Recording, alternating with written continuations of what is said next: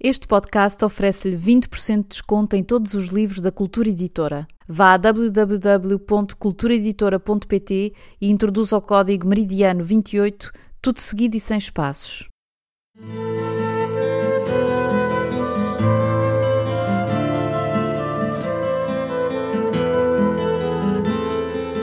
75 anos da libertação da Europa e do fim da Segunda Guerra Mundial, Joel Neto oferece aos leitores a leitura na íntegra de um dos seus romances mais amados, Meridiano 28.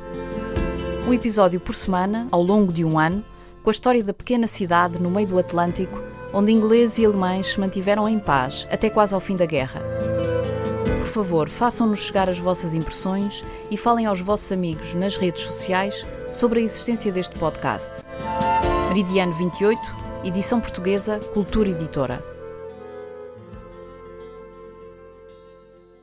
Meridiano 28, segunda parte, Roy, capítulo 4, Ilha do Faial, 1939. 16. Tinha a história, pedacinho a pedacinho, e como geralmente acontecia em casos assim, de cada vez que pensava nela, era uma história diferente. O resto da noite foi vivido em progressiva debandada. Os nem rock experimentaram passo dobles e foxtrots, mas já só obtiveram algum sucesso com um tango milonga, aliás, dançado apenas por dois casais espanhóis algo ébrios. Quando Maria da Graça anunciou a intenção de se ir embora, Hansi solicitou-lhe que o deixasse ficar. Peça ao senhor padre que a deixe à porta, mãe. Creio que tenho de levar o Roy a casa e fez um breve gesto de consumo excessivo de xerez, a que a mãe devolveu um olhar de recriminação. Quando conseguiu arrancar o amigo do bar, já não restavam no edifício senão os casais espanhóis e três ou quatro aviadores franceses bastante alcoolizados. Mesmo assim, teve de beber com ele um último xerez, servido às escondidas pelo empregado que se deixava subornar a mais baixo preço. Roy cambaleava um pouco e Hansi propôs que, antes de subirem a Consul Dabney, fossem ao porto apanhar ar. Podiam deixar-se apreciar o Lieutenant de Saint-Exupéry.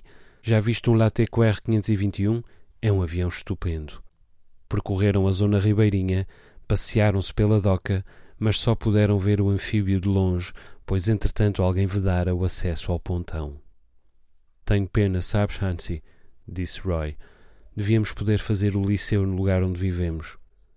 Hansi não respondeu, porque também tinha pena e ia sentir saudades dele, mas não saberia como expressá-lo.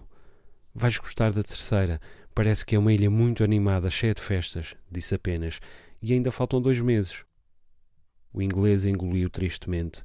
Subiram calados a rua larga e, ao chegarem à grande casa a que chamavam Fredónia, em respeito pelo nome que lhe dera o velho cônsul americano e que servia de residência aos diretores da Cable and Wireless desde o tempo em que esta ainda se chamava Europe and Azores, Hansi bateu à porta. Atendeu Mrs. Groves, ainda com o seu leque, e sempre que espreitava por detrás dele, mudava de expressão. Roy não chegou a encarar Hansi, abraçou-o com força e enfiou-lhe qualquer coisa no bolso. Falei-lhe de ti. Deu duas palmadinhas no volume que se formara no bolso do amigo e entrou. Hansi levantou o rosto para Mrs. Groves, meneou a cabeça. Comeu alguma coisa que lhe caiu mal. Fingiu esfregar o estômago e desta vez gaguejar até lhe deu jeito. Tenho a impressão de que também ainda não digeri aquelas lapas em condições. Regressou a casa devagar, de novo pela zona ribeirinha. Cheirava a ressalga e a gaivotas de patas amarelas, e ao aperceber-se da nuvem que pousava sobre o cume do pico, coando a luz redonda da lua, temeu que o bom tempo não se aguentasse muito mais. Sentou-se num banco do largo do infante e levou a mão ao bolso. Lá dentro encontrou o lenço azul persa de Natália. Esteve muito tempo sentado naquele banco, com a imagem de Roy a namoriscar em nome dele, intercedendo, chamando a si o passo que ele não daria, persuadindo Natália dos encantos do amigo. Sentia que algo importante na sua vida se encerrava, como se um ciclo maior terminasse e não lhe fosse possível prever o que viria depois dele, mas também isso dava por si, incapaz de nomear. E por hoje é tudo.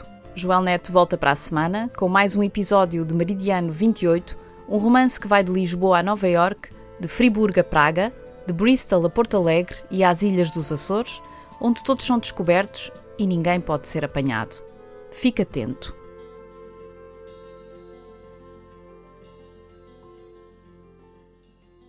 Para mais informações sobre Meridiano 28 ou sobre o percurso do autor, consulte as notas técnicas deste podcast ou o site www.joelnet.com.